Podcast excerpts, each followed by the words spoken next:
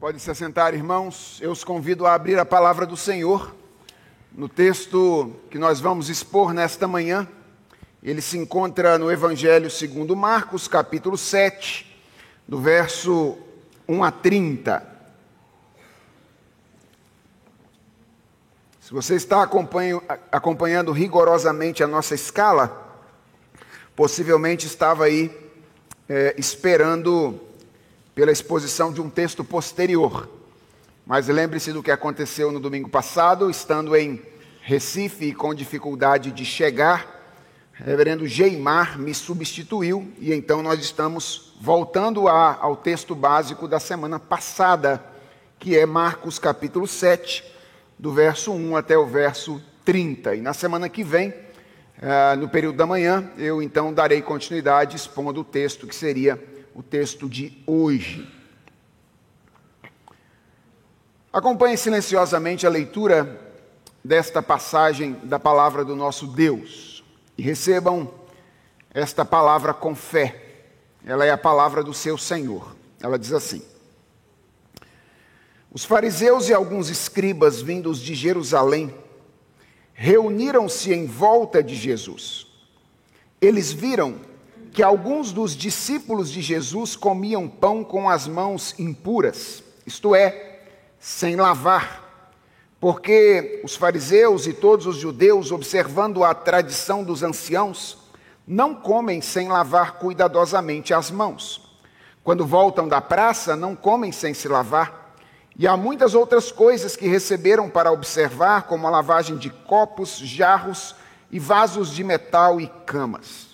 Os fariseus e os escribas perguntaram a Jesus: Por que os seus discípulos não vivem conforme a tradição dos anciãos, mas comem com as mãos impuras? Jesus respondeu: Bem profetizou Isaías a respeito de vocês, hipócritas. Como está escrito: Este povo me honra com os lábios, mas o seu coração está longe de mim. Em vão me adoram, ensinando doutrinas que são preceitos humanos. Rejeitando o mandamento de Deus, vocês guardam a tradição humana. E disse-lhes ainda: Vocês sempre encontram uma maneira de rejeitar o mandamento de Deus para guardarem a própria tradição. Pois Moisés disse: Honre o seu pai e a sua mãe, e quem maldisser o seu pai ou a sua mãe, seja punido de morte. Vocês, porém, dizem que se alguém disser ao seu pai ou à sua mãe, a ajuda que você poderia receber de mim é corbã, isto é, oferta ao Senhor, então vocês o dispensam de fazer qualquer coisa em favor do seu pai ou da sua mãe, invalidando a palavra de Deus por meio da tradição que vocês mesmos passam de pai para filho, e fazem muitas outras coisas semelhantes. E convocando outra vez a multidão, Jesus disse: Escutem todos e entendam. Não existe nada fora da pessoa que entrando nela possa contaminá-la, mas o que sai da pessoa é o que a contamina. Se alguém tem ouvidos para ouvir, ouça. Quando entrou em casa, deixando a multidão, os seus discípulos o interrogaram a respeito da parábola. Jesus lhes disse: Então vocês também não entendem? Não compreendem que tudo que está fora da pessoa, entrando nela, não a pode contaminar, porque não entra no coração dela, mas no estômago e depois é eliminado? E assim Jesus considerou puros todos os alimentos. E dizia: o que sai da pessoa, isso é o que a contamina.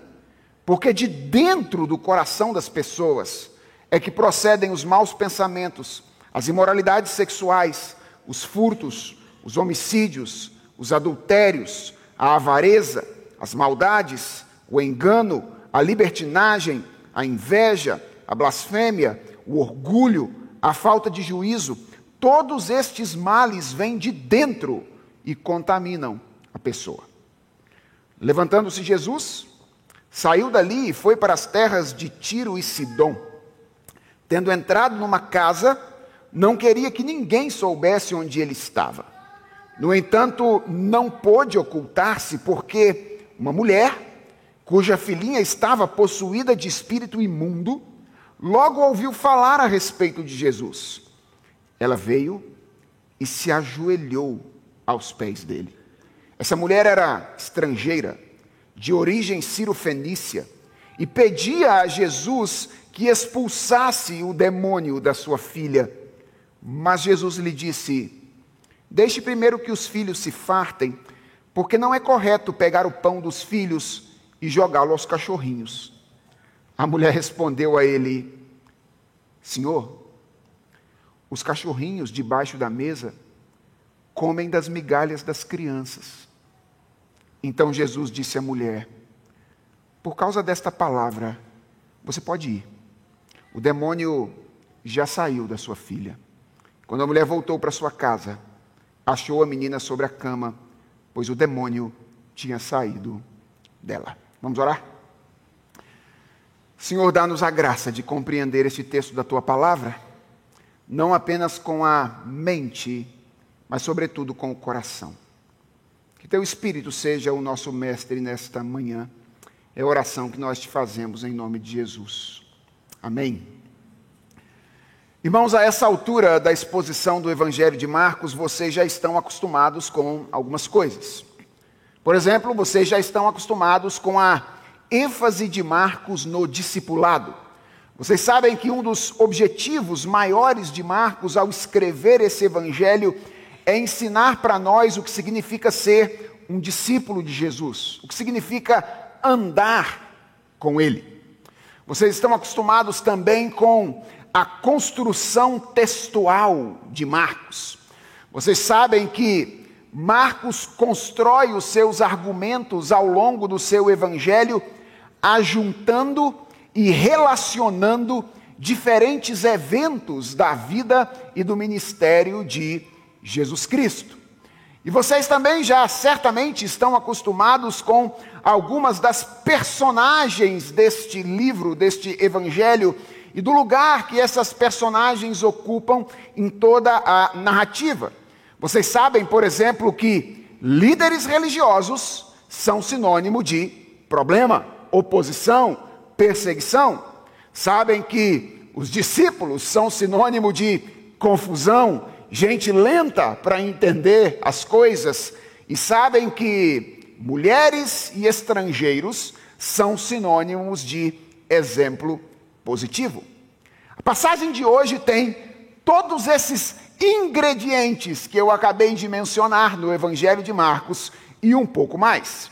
O capítulo 6 termina com a informação de que Jesus fazia uma variedade de milagres. Era aquela passagem que Jesus chega do outro lado do mar e então as pessoas, tendo ouvido aquilo que ele fizera aquela mulher que tocou as suas vestes, começam a tocar a roupa de Jesus Cristo nos lugares onde ele está, e as pessoas começam a ser curadas. Essa passagem é uma indicação ao mesmo tempo do tamanho do poder de Jesus e da popularidade de Jesus Cristo. Então, o capítulo 7 começa com o encontro de Jesus com os líderes religiosos de Israel.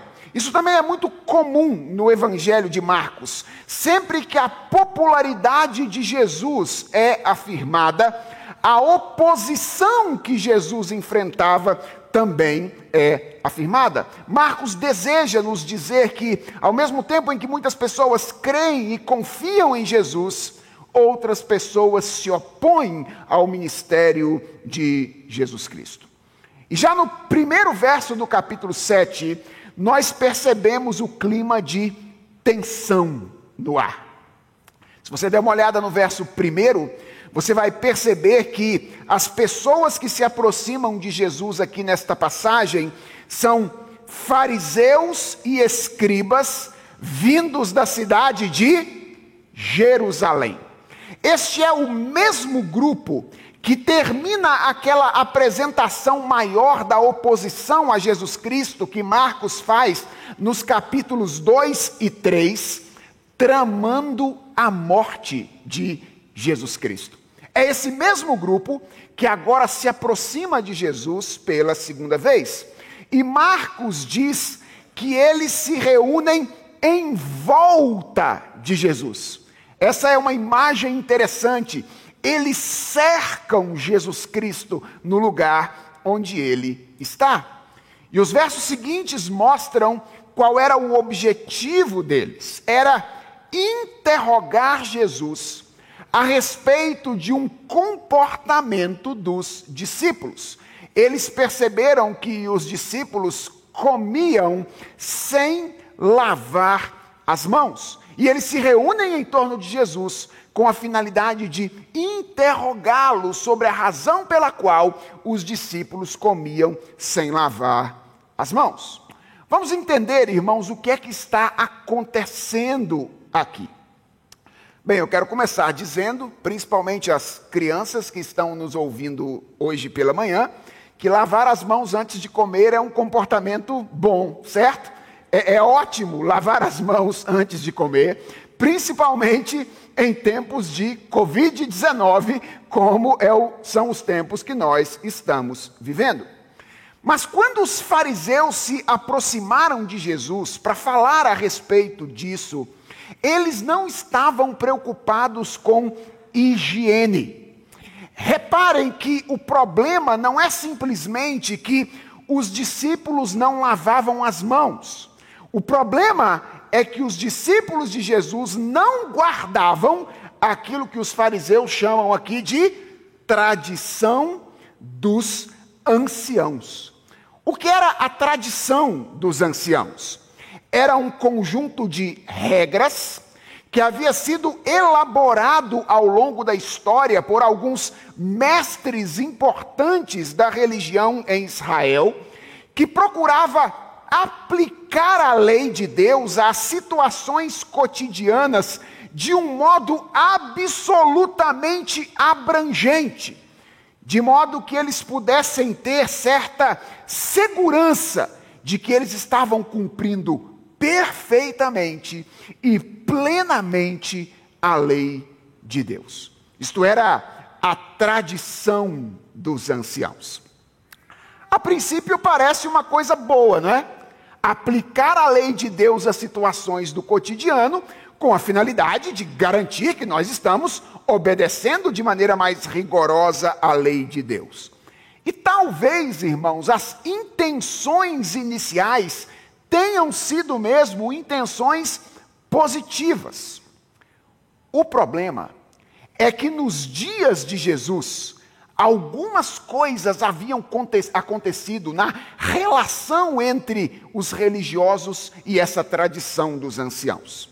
Em primeiro lugar, as fronteiras entre a lei de Deus e as regras humanas tinham sido absolutamente desfeitas. E as regras humanas eram vistas como se fossem leis divinas. Deus não tinha exigido que as mãos fossem lavadas antes de todas as refeições. Quando a gente olha para o texto do Antigo Testamento, o que nós percebemos é que Deus tinha exigido que isso fosse feito antes de algumas refeições e antes de alguns momentos da vida que tinham uma conotação diretamente religiosa.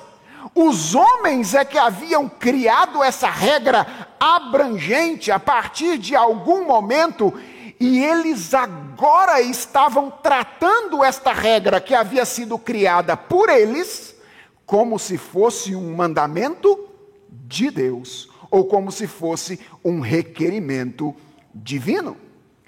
E como consequência disso, a obediência a essas regras humanas passou a ser exigida das pessoas nos mesmos termos da obediência aos mandamentos divinos. E a relação das pessoas com Deus, isso é o pior, passou a ser avaliada à luz do cumprimento ou não dessas regras humanas. O propósito da lei foi completamente esquecido pelos fariseus.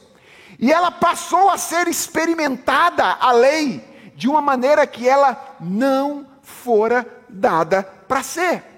Lembrem-se, irmãos, que boa parte das leis que, havia, que haviam sido entregues por Deus ao povo de Israel no período do Antigo Testamento tinha sido entregue como um recurso didático que comunicava aos israelitas de um modo dramático algumas verdades a respeito da condição espiritual deles e da natureza da redenção. Era uma espécie de teatro, era uma espécie de drama que tinha um objetivo didático, ensinar as pessoas verdades a respeito da condição espiritual deles e verdades a respeito do que Deus faria para tirá-los dessa condição. Todas as vezes que um israelita ia cultuar o Senhor, ou no templo ou no tabernáculo, e ele passava pela que ficava na porta do templo ou do tabernáculo e ele tinha que se lavar. Ele estava sendo dramaticamente ensinado que ele era espiritualmente sujo, espiritualmente impuro e que ele precisava de purificação. E não apenas isso, ele estava sendo ensinado que o próprio Deus providenciaria o meio para que ele fosse purificado. A lei era um símbolo, a lei era um sinal que apontava para realidades espirituais superiores. Especialmente, a lei apontava para o caminho que o próprio Deus pavimenta para a relação entre ele e o homem. A lei não era o caminho. A lei apontava o caminho. Mas o que é que os fariseus e escribas fizeram? Eles transformaram a lei na estrada de acesso a Deus. Sabe qual é o nome que nós damos a isso? O nome disso é legalismo. É a crença de que a nossa relação com Deus se baseia na nossa obediência. É a crença de que nós podemos conquistar o favor divino, conquistar a nossa salvação através do nosso comportamento. E era com base em toda essa crença que os fariseus estavam chegando perto de Jesus para questioná-lo quanto ao fato de que os discípulos não cumpriam com todo rigor a lei ou a regra, o regramento, a tradição dos anciãos. Irmãos, antes de continuar a exposição da passagem, deixe-me dizer que nós corremos o grande risco de imaginar que o legalismo é um problema exclusivo dos tempos de Jesus ou então que ele é um problema de outras pessoas, mas não é o nosso problema. Nós temos a tendência de olhar para outras denominações religiosas, para outras tradições cristãs e dizermos assim: olhe lá, ali estão os legalistas. Mas irmãos, isso não é verdade. O legalismo é a religião natural de todo ser humano. Nós estamos sempre tentando fazer alguma coisa para que Deus nos receba. Ou nós estamos sempre imaginando que a nossa salvação, a nossa santificação é uma conquista que pode ser obtida através daquilo que nós fazemos. Faça um teste. Pergunte às pessoas o que elas acreditam que acontecerá com elas se elas morrerem hoje? Talvez algumas pessoas digam nada, porque muita gente nos nossos dias já não acredita mais que existe vida após a morte. São materialistas radicais. Mas provavelmente aquelas pessoas que acreditam que existe vida após a morte dirão a você com toda certeza: eu vou para o céu. Então pergunte-as: por que você vai para o céu? E possivelmente você vai obter algumas respostas do tipo: Eu sou uma boa pessoa, eu nunca matei ninguém, eu nunca traí a minha esposa ou o meu marido, eu procuro ser um bom pai, eu procuro ser uma boa mãe, eu sempre fui um trabalhador exemplar. Minha pergunta é: por que as pessoas respondem esta pergunta desse jeito? Porque elas acreditam que a salvação, a vida eterna, é alguma coisa que nós podemos conquistar através do nosso comportamento. Basta que a gente se comporte do modo X, Y ou Z, e então, como uma forma de recompensar-nos pela nossa obediência, Deus nos dá a vida eterna. Talvez você diga, sim, pastor, mas isso é característico de quem tem uma teologia ruim. Eu sou um adepto das doutrinas da graça, pastor. Eu sei que quem nos salva é Cristo. E ele faz isso pela graça, mediante a fé. Que bom. Eu me alegro por saber que a sua teologia está no lugar. Mas eu preciso dizer a você que isso não é garantia de que o seu coração esteja. O legalismo não é um problema exclusivo de gente com teologia ruim. Gente com teologia boa também se torna frequentemente legalista, a começar pelo, pelo momento em que nós achamos que nós somos mais aceitos por Deus por causa da nossa teologia e não pelo Cristo que nos redimiu. O nome disso já é legalismo. Quando nós olhamos para outras denominações religiosas com desdém e dizemos: minha relação com Deus é melhor porque eu tenho uma teologia melhor. A relação deles é pior porque eles têm uma teologia que eu considero pior. Não me entendam mal. Eu não estou dizendo que ter boa teologia seja algo ruim. Muito pelo contrário, vocês são testemunhas do quanto nós valorizamos a boa teologia nesta igreja. O que eu estou dizendo é que nem sempre a boa teologia livra você do legalismo. Deixe-me exemplificar. Como é que o legalismo toma conta de nós, apesar da boa teologia? Todos nós sabemos que Deus exige que nós separemos um dia em sete para que nós nos dediquemos a Ele. Nós chamamos isso da guarda do dia do Senhor. Este é um mandamento. Mas Deus não oferece na Bíblia um detalhamento abrangente de como nós devemos fazer isso. Por exemplo, Deus não diz a que hora nós devemos acordar. Deus não diz de quantos cultos nós devemos participar. Deus não diz o que nós devemos fazer entre uma atividade eclesiástica e outra no domingo. Daí, algumas igrejas entendem que devem ter dois cultos: um de manhã e um à noite. Outras igrejas entendem que devem ter apenas um culto, ou de manhã ou à noite. Algumas pessoas entendem que entre uma atividade eclesiástica dominical e outra, devem dormir um pouco, descansar, tirar uma soneca depois do almoço. Outras pessoas acham que devem utilizar esse tempo para aproveitar com a sua família, gastar tempo com a sua esposa, com seu marido, gastar tempo com seus filhos.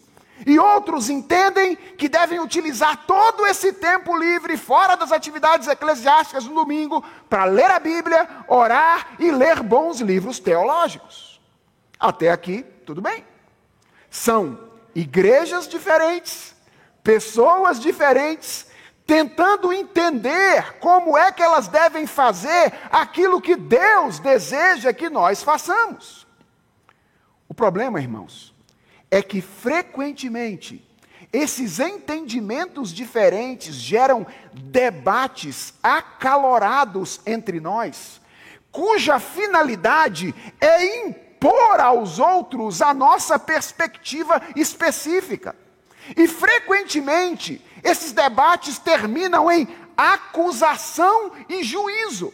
Nós olhamos para quem pensa diferente de nós e nós dizemos, é crente carnal. Quando nós não os acusamos de serem pessoas incrédulas. Pergunta é: que tipo de experiência religiosa anima isso que eu acabei de descrever? Querem outro exemplo? Deus exige que a gente o adore com música, que a gente cante a Ele no culto. Mas Ele não legisla detalhadamente sobre como nós devemos cantar. Ele não diz, por exemplo, se nós devemos cantar cânticos antigos ou cânticos recentes. Ele não diz, por exemplo, se nós devemos cantar acompanhados de instrumentos ou a capela. Ele não diz se a gente deve cantar com formação de banda ou com formação orquestral. Ele não diz se a gente deve cantar com o estilo X ou com o estilo Y. E o meu ponto é: embora todas essas sejam questões importantes, elas são questões periféricas, que podem variar de época para época, de igreja para igreja, como tem variado ao longo da história. Mas o que acontece frequentemente é que nós tendemos a achar que o culto de uma igreja é mais aceitável por Deus do que o de outra, por causa do tipo de música e de cântico que a gente oferece num determinado lugar. O legalismo é uma praga. E ninguém está livre do legalismo. Ele é uma praga, irmãos, porque ele pode se alimentar absolutamente de qualquer coisa ele pode se alimentar da nossa gestão de tempo, ele pode se alimentar do nosso culto, ele pode se alimentar das roupas que nós vestimos, ele pode se alimentar da maneira como nós falamos, ele pode se alimentar da nossa teologia, ele pode se alimentar da nossa postura política, ele pode se alimentar do nosso tempo de serviço na igreja, qualquer coisa pode ser usada por um legalista com a finalidade de se ver como alguém que tem acesso à presença de Deus por aquilo que ele faz e levá-lo a olhar pelas, para as outras pessoas com desdém, porque elas não fazem aquilo que ele entende que todo mundo deve fazer. E a pergunta é: como é que Jesus lida com o legalismo? Bem, em primeiro lugar, o texto nos mostra que Jesus enfrenta o legalismo. Eu acho isso curioso. É curioso que Jesus não tenha deixado o legalismo dos fariseus passar despercebido. Jesus enfrenta o legalismo dos fariseus. E ele faz isso apontando um problema moral que o legalismo possui. Qual é o problema moral do legalismo? É a hipocrisia. Veja como é que Jesus faz isso. Jesus toma um texto do profeta Isaías, em que Deus acusa o povo de Israel, dizendo: Vocês me adoram com os lábios, mas o coração de vocês está longe de mim. E ele aplica esta passagem àquilo que os fariseus estavam fazendo. Quem olhava para os fariseus, os viam se esforçando para obedecer a Deus. Mas o que Jesus diz é que, na verdade, eles não estavam fazendo isso. Eles estavam servindo a si mesmos. E o serviço a Deus era apenas a maquiagem por trás da qual eles estavam servindo a si próprios. Irmãos, deixe-lhes dizer uma coisa: o legalismo só tem um de dois fins: ou o desespero ou a hipocrisia. Se um legalista for sincero, ele será alguém completamente desesperado. Porque ninguém pode obedecer plenamente, perfeitamente à lei de Deus. É por isso que frequentemente os legalistas se tornam hipócritas. E eles começam a exigir dos outros coisas que eles não fazem. Sabem que não fazem, mas exigem das outras pessoas que façam aquilo que eles não fazem. Eles abaixam o padrão altíssimo de Deus E dizem: se eu cumprir essas três ou quatro regras, então eu me satisfaço comigo mesmo. Um padrão que é altíssimo é trazido para um nível inferior para que legalistas se sintam obedecendo à lei de Deus. E Jesus escancara isso, a hipocrisia do legalismo, ao destacar uma regra da tradição dos anciãos que eles seguiam. Uma regra relacionada ao quinto mandamento. Qual é o quinto mandamento? Honra a teu pai e a tua mãe. Obviamente que esse mandamento possui implicações de natureza prática. Honrar pai e mãe não é simplesmente ter bons sentimentos em relação aos nossos genitores. Honrar pai e mãe significa tratá-los com respeito, falar com eles adequadamente, levar a opinião deles em conta, sustentá-los em circunstâncias de dificuldade. Quando pai e mãe chegam, por exemplo, à idade da sua velhice, e eles já não têm mais condições de trabalhar como fizeram a vida inteira, parte do que esse mandamento requer de nós é que nós cuidemos dos nossos pais, do nosso pai e da nossa mãe, quando eles chegam lá. Mas veja a regra que os fariseus tinham criado. Se uma pessoa tinha os seus pais em situação econômica difícil, mas ele afirmasse que os seus bens estavam comprometidos com Deus, ou seja, é corbã, é uma oferta ao Senhor, então isso significava que eles estavam desobrigados de assistir o seu pai e a sua mãe em um momento de dificuldade. Veja o tipo de lei que a tradição dos homens, dos fariseus, havia estabelecido. Alguém poderia ver o seu pai e a sua mãe passando necessidade. Existia o mandamento, honra teu pai e a tua mãe. Mas se ele dissesse, pai, mãe, eu sei que você está numa situação difícil, mas eu até tenho recursos, mas lamentavelmente todo esse recurso aqui já está comprometido com o Senhor. Eu vou entregar de oferta na igreja. Esse eu vou entregar o meu dízimo. E aí Jesus está dizendo: vocês estão brincando com a lei de Deus. Vocês estão brincando com a lei de Deus. Usando a lei de Deus como vocês querem, não para fazer o que Deus deseja, mas para sentir-se justificados diante de Deus através de uma obediência chinfrim a uma lei que não é a lei do Senhor. Então Jesus enfrenta o legalismo, acusa a hipocrisia desse modelo religioso. E em segundo lugar, Jesus alerta os observadores quanto ao perigo do legalismo, apontando o seu problema prático. Isso está aí a partir do verso de número 14. Logo depois de contrapor-se aos fariseus, acusando-os de hipócrita, Jesus se dirige à multidão. E ele faz isso como quem tem algo importantíssimo a dizer. Veja aí que o verso 14 começa com Jesus dizendo: Escutem todos e entendam.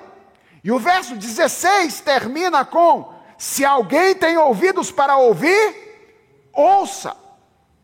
Jesus está tá querendo enfatizar o que ele tem para dizer agora para a multidão. E é interessante que é com a multidão que ele está majoritariamente preocupado nessa ocasião. E qual é a mensagem? A mensagem que Jesus transmite à multidão é, verso 15: não existe nada fora da pessoa que entrando nela possa contaminá-la, mas o que sai da pessoa é o que a contamina. Irmãos, o que Jesus faz aqui é virar do avesso o entendimento que os fariseus e possivelmente os judeus de modo geral também tinham, porque eram ensinados pelos fariseus, tinham a respeito do pecado. Os fariseus achavam que pecado é simplesmente algo que nós fazemos. É por isso que eles imaginavam que eles podiam enfrentar o pecado condicionando o comportamento. Para o pessoal que é da área da educação, os fariseus eram os behavioristas espirituais, certo? Eles achavam que condicionando o comportamento das pessoas, condicionando o seu próprio comportamento, eles então resolveriam definitivamente o problema do pecado. Jesus olha para eles, olha para a multidão e diz: Vocês não sabem o que é o pecado. O pecado não é algo que nós fazemos simplesmente. O pecado é, antes de tudo, algo que nós somos. Nós não somos pecadores porque nós pecamos. Adão, sim, tornou-se pecador porque pecou. Nós não. Nós nascemos pecadores. Pecado é o nosso estado. Pecado é a nossa condição. Nós cometemos pecado porque somos pecadores, e não o inverso. Antes de ser um ato, o pecado é um estado, uma condição de inimizade contra Deus, um estado de inclinação para o mal. E isso era tão estranho para as pessoas que elas não entendem. Pelo menos os discípulos de Jesus, eles ficam confusos, e quando eles chegam então dentro de casa, eles interrogam a Jesus sobre o que ele tinha dito, e Jesus os responde dizendo: Então vocês também não entendem. E aí ele fala com palavras que não tem como não entender. Jesus diz assim: Vocês não compreendem que tudo que está fora da pessoa, entrando nela, não a pode contaminar, porque não entra no coração dela, mas no estômago, e depois é eliminado? O que Jesus está dizendo é: vocês falam o tempo inteiro de comida impura, comida impura, lavar sem, comer sem lavar as mãos, etc. Gente, vocês não entenderam ainda que a comida não vai para o coração das pessoas? A comida vai para o estômago, para o intestino, e depois vira excremento. É isso que Jesus está dizendo. Comida não torna ninguém impuro. E assim Jesus considerou puros todos os alimentos. Marcos faz uma nota editorial. E ele dizia, repetidamente, diz Marcos: o que sai da pessoa, isso é o que a contamina. Porque de dentro do coração das pessoas é que procedem Todas essas coisas de Jesus, todos esses males vêm de dentro e contamina a pessoa. O que Jesus está dizendo, irmãos, ao promover essa inversão aqui, é que o legalismo tem um problema prático. O legalismo é ineficiente. Ele é incapaz de resolver o problema humano. Paulo diz que essa discussão em torno de comida e bebida não tem poder contra a sensualidade. Por quê? Porque não é simplesmente de condicionamento comportamental que nós precisamos. Nós precisamos de purificação espiritual. Irmãos, nós precisamos de um transplante de coração que Deus tire de nós o coração de pedra e nos dê um coração de carne. E isto não era novidade para o povo de Israel, do qual descendiam os fariseus. Vejam o que Deus havia dito através do profeta Jeremias, no capítulo 2, verso de número 22. Deus tinha dito assim, ó, atenção: mesmo que você se lave com salitre, e use muito sabão, a mancha da sua iniquidade continua diante de mim. Pega a maior bucha que você puder, o melhor sabão que você puder, pega água sanitária, pega qualquer coisa que esfole sua mão. Deus está dizendo, e se lave. No final, você continuará sujo.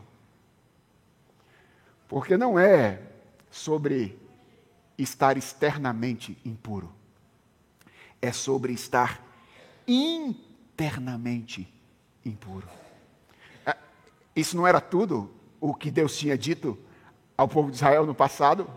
Ele também havia feito uma promessa através do profeta Ezequiel, no capítulo 36, versos 26 e 27, quando ele diz: Eu lhes darei um coração novo, e porei dentro de vocês um espírito novo. Tirarei de vocês o coração de pedra e lhes darei o coração de carne, porei dentro de vocês o meu espírito e farei com que andem nos meus estatutos, guardem e observem os meus juízos. Irmão, se o relato terminasse aqui, no verso de número 23, nós saberíamos qual não é a vontade do Senhor, e nós saberíamos o que é que nós não devemos fazer. Nós saberíamos que Deus não espera que nós tentemos nos aproximar dele através da nossa obediência. Nós saberíamos que nós não nos tornamos mais santos apenas cumprindo um conjuntinho de regras que aplica à lei que ele nos entregou, mas nós não saberíamos qual é a vontade do Senhor. O que é que nós devemos então fazer para lidar com o problema do pecado? Então, providencialmente, Marcos ajunta a esse confronto de Jesus com os líderes religiosos de sua época o encontro que Jesus tem com a mulher Ciro-Fenícia. E com toda certeza, irmãos, com toda certeza, Marcos está aqui mais uma vez nos colocando no meio de um contraste. Aliás, esse é o lugar dos discípulos na narrativa. Novamente, eles estão no meio. Já perceberam como é que Marcos gosta dessa estrutura? Ele coloca um exemplo negativo no começo, coloca um exemplo positivo no final e bota os discípulos no meio. Por quê? Porque ele quer nos identificar com os discípulos. E ele deseja que a gente olhe diante de nós a decisão que nós temos que tomar para um desses dois lados. É, é isso que acontece aqui. Os discípulos estão entre os fariseus, que são os homens da religião de um lado, e atenção, uma mulher estrangeira com uma filha endemoniada do outro lado. Enquanto os fariseus tinham tudo para conhecer a Jesus, eles o cercam com a finalidade de questioná-lo.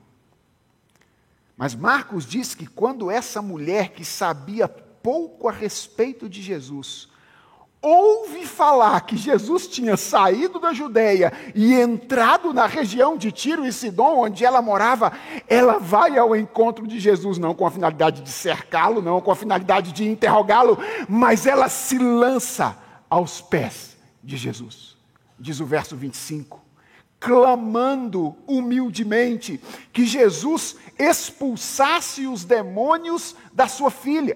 Há claramente um contraste entre a postura dos fariseus em pé, interrogando Jesus, cercando-o para interrogá-lo quanto à postura dos seus discípulos, e a postura desta mulher ajoelhada, entregue posta, lançada aos pés de Jesus Cristo, reconhecendo a sua miséria e a sua necessidade dele.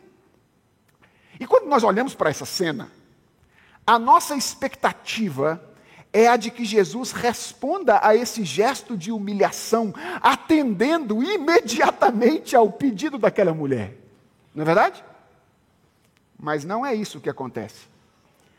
Na verdade, irmãos, Jesus a responde de um modo que causa profundo desconforto para o homem contemporâneo.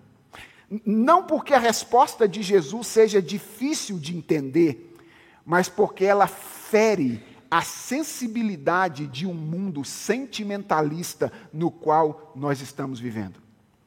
Quando aquela mulher se lança aos pés dele e diz: Minha filhinha está possessa liberte a minha filhinha.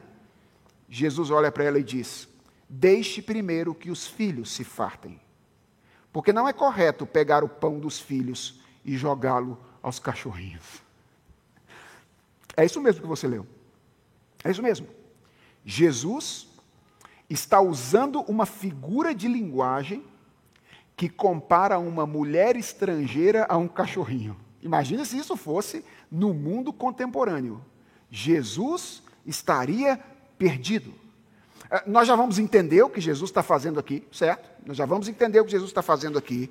Mas antes é importantíssimo que você perceba que Jesus não é o bom moço politicamente correto que nós gostaríamos que ele fosse. Jesus não é aquele indivíduo que pode ser controlado pelas expectativas que estão ao seu redor. Ele não é o revolucionário paz e amor cuja figura agrada a gregos e a troianos. Irmãos, Jesus é Deus. E como Deus, Jesus nunca esteve sujeito à sensibilidade de ninguém. Atenção, certamente Jesus não tinha prazer em ferir a sensibilidade de pessoas de graça. Jesus não fazia de ferir a sensibilidade das pessoas um esporte, certo? Mas Jesus não deixava de ferir a sensibilidade das pessoas quando ele entendia que as feridas que ele causava poderiam ser as cicatrizes necessárias para a cura da alma das pessoas. E é exatamente isso que Jesus está fazendo nessa ocasião. O que Jesus está fazendo aqui, irmãos? Ao que tudo indica, Jesus está usando um ditado popular, amenizado pela sua misericórdia e docilidade. Os estudiosos dizem que esse era um ditado comum, de que você não tira o pão dos filhos para dar para os, e a palavra que era usada comumente no ditado, dizem os estudiosos, era cães, que era uma palavra mais pesada naquela ocasião. E Jesus toma esse ditado, mas ele atenua a palavra e leva para um animalzinho de estimação. Até mesmo quando Jesus está usando palavras que visam de alguma forma uh, provocar algo em alguém, ele o faz de maneira cuidadosa. E essas palavras nada mais são do que um teste para aquela mulher. O que Jesus deseja, irmãos, ao fazer essa afirmação, é saber o quanto aquela mulher sabia sobre a condição dela. E até onde ela estava disposta a admitir a sua condição. E atenção, a comparação nada tem a ver com o fato dela ser mulher. E a comparação nada tem a ver com o fato dela ser estrangeira. A comparação que Jesus faz aqui tem a ver com o fato dela ser pecadora, dela ter nascido nas trevas e estar cativa em sua casa à ação dos demônios. O que Jesus deseja é que ela entenda, ou, ou que ela demonstre, de fato, se ela compreendeu o lugar onde ela está. E a coisa mais bela da passagem é que ela passa no teste. Ela responde: Senhor, é verdade.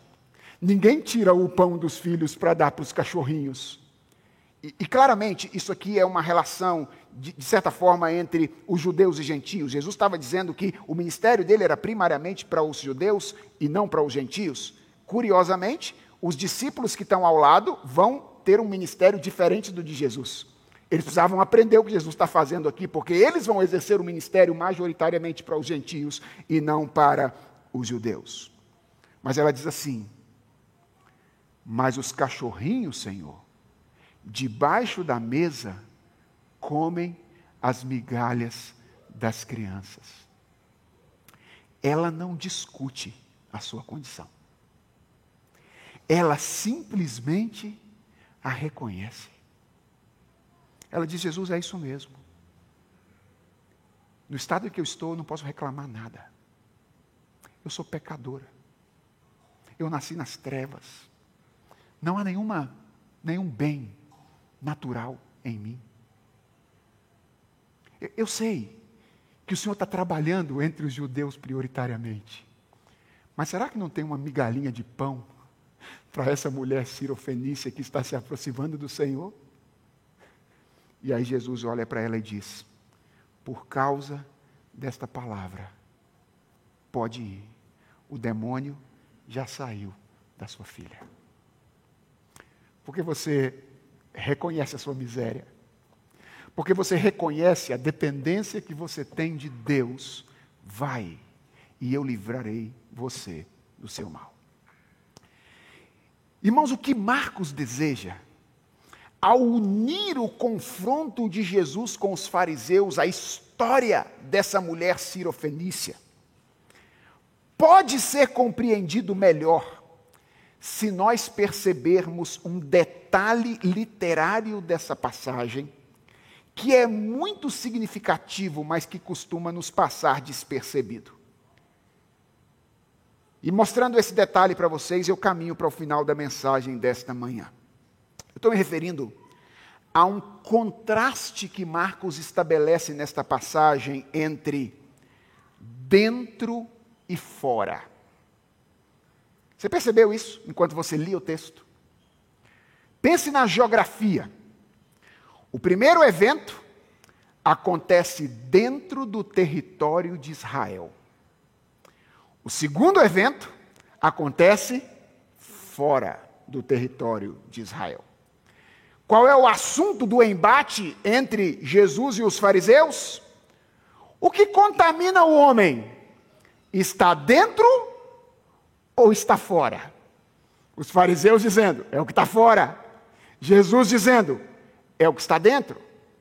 Você reparou que há uma diferença entre o lugar onde Jesus se encontra com os fariseus e com as multidões, e o lugar em que Jesus se encontra com os discípulos e com a mulher? Os fariseus e as multidões são encontrados por Jesus ao ar livre. Eles estão fora. Os discípulos e a mulher são encontrados por Jesus dentro de uma casa. Vocês perceberam isso? Por quê? que Marcos está fazendo esse jogo de palavras.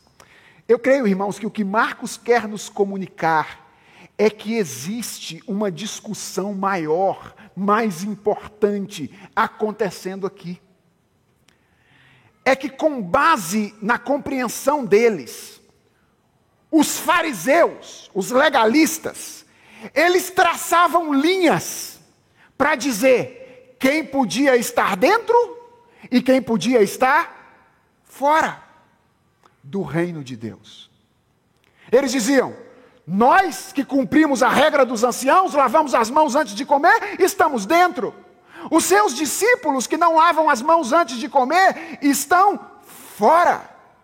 Marcos faz algo semelhante ao que Jesus faz no sermão, e ele inverte a lógica dos fariseus. Ele diz: quem estava dentro, cheio de razão para estar, e se achando capaz de dizer quem é que está dentro estava ou estava fora, está fora.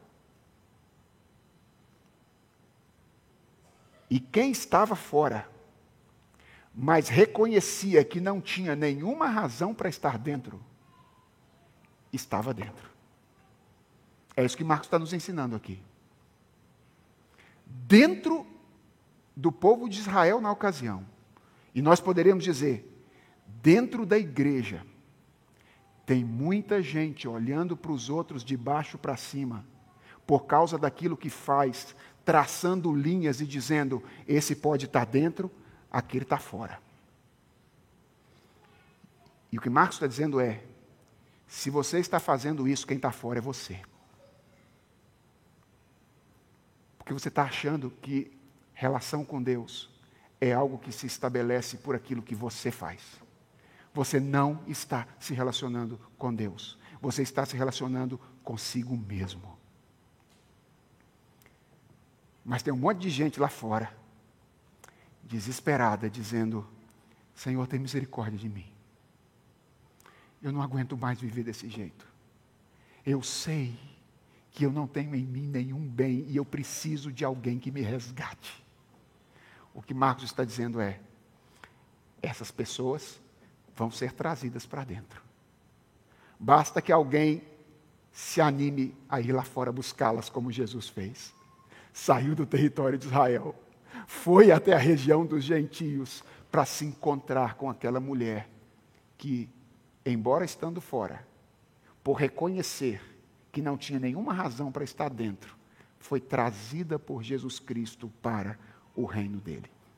Porque, irmãos, na relação com Deus, é isso o que importa. Esta é a estrada para o encontro com o Senhor. É o reconhecimento sincero da nossa miséria e o lançar confiante aos pés de Jesus Cristo. Isso é piedade na perspectiva cristã. Isso é santidade na perspectiva de Jesus. É claro, envolve a nossa obediência à lei de Deus, mas não se resume e não é alcançada por meio da nossa obediência à lei de Deus. A lei é apenas o meio através do qual pessoas que estão lançadas aos pés de Jesus, reconhecendo a sua miséria, dizem a Ele: Eu me esforço para agradar o Senhor. Não na expectativa de que eu receba algo de ti, mas pela convicção de que eu já recebi. O Senhor já me visitou, o Senhor já me transformou, o Senhor já me tirou das trevas para a luz, e agora eu obedeço ao Senhor, não na, na tentativa de conquistar o teu favor, mas porque fui conquistado para expressar a beleza do Senhor que me transportou das trevas para a sua maravilhosa luz. Que Deus tenha misericórdia de nós, irmãos. Que Deus livre a Igreja Presbiteriana de Santo Amaro do legalismo. Que ela nos ensine a amar a Jesus Cristo e a obedecê-lo como uma extensão do nosso amor e não usar a lei de Deus como se estivéssemos nos relacionando com Ele, nos relacionando consigo mesmo. Vamos orar? Senhor, diante de Ti, nós queremos reconhecer o risco que nós corremos de cairmos no legalismo dos fariseus. Sobretudo, uma igreja tradicional, antiga como a nossa, o risco é muito grande para nós, Senhor. Nós valorizamos muito a tradição e devemos continuar fazendo isso. Nós valorizamos muito aquilo que foi feito no passado e devemos continuar fazendo isso.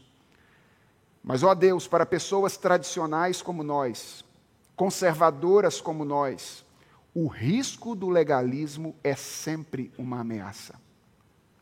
E nós queremos, Senhor, neste momento, pedir perdão pelas vezes em que nós confundimos as nossas preferências com a vontade do Senhor. As vezes em que nós exigimos das pessoas que elas se submetessem às nossas preferências ao invés de se submeterem à vontade do Senhor. Das vezes, queremos pedir perdão pelas vezes em que nós olhamos para as pessoas de cima para baixo, como se nós fôssemos melhores do que elas, por causa da tradição que temos, da história que temos ou de qualquer coisa que eventualmente o Senhor tenha nos dado como manifestação da tua graça. Senhor, ajude-nos a confiar de verdade na maravilhosa graça de Jesus. Ensina-nos, ó Deus, a reconhecer que nós nada temos, nós nada somos, nós nada podemos fazer, nós somos miseráveis pecadores. E ajude-nos, ó Deus, a nos lançarmos aos teus pés, com as mãos completamente vazias, para receber do teu filho, como aquela mulher recebeu naquela ocasião, a libertação das nossas almas. Senhor, abençoe-nos, ajude-nos a transitar neste mundo sem negociar as coisas que não podem ser negociadas, mas de maneira sábia e sóbria, apegando-nos exclusivamente à palavra do Senhor. Deus, se existe alguém entre nós, nesta manhã, cego pelo legalismo, nós te pedimos que hoje seja manhã de salvação. Abre os olhos, ó Deus, arromba os corações e aproxima estas pessoas do teu filho. Faze isso, ó Deus. Se alguém ainda não percebeu que Jesus é o caminho e não a lei, que seja resgatado pelo teu filho nessa manhã. E quanto a nós, Senhor, que já fomos resgatados, além de te pedir perdão pelas vezes em que confundimos isso, nós queremos te pedir ensina-nos a ir. Ensina-nos, ó Deus, por mais desconfortável que seja, a sair da nossa zona de conforto, para alcançar pessoas que estão desesperadas, já não sabendo mais o que fazer, porque no fundo do poço perceberam que não podem lidar com a imperfeição do seu próprio coração. Usa essa igreja para arrebanhar os eleitos do Senhor. É a oração que nós te fazemos, em nome de Jesus. Amém.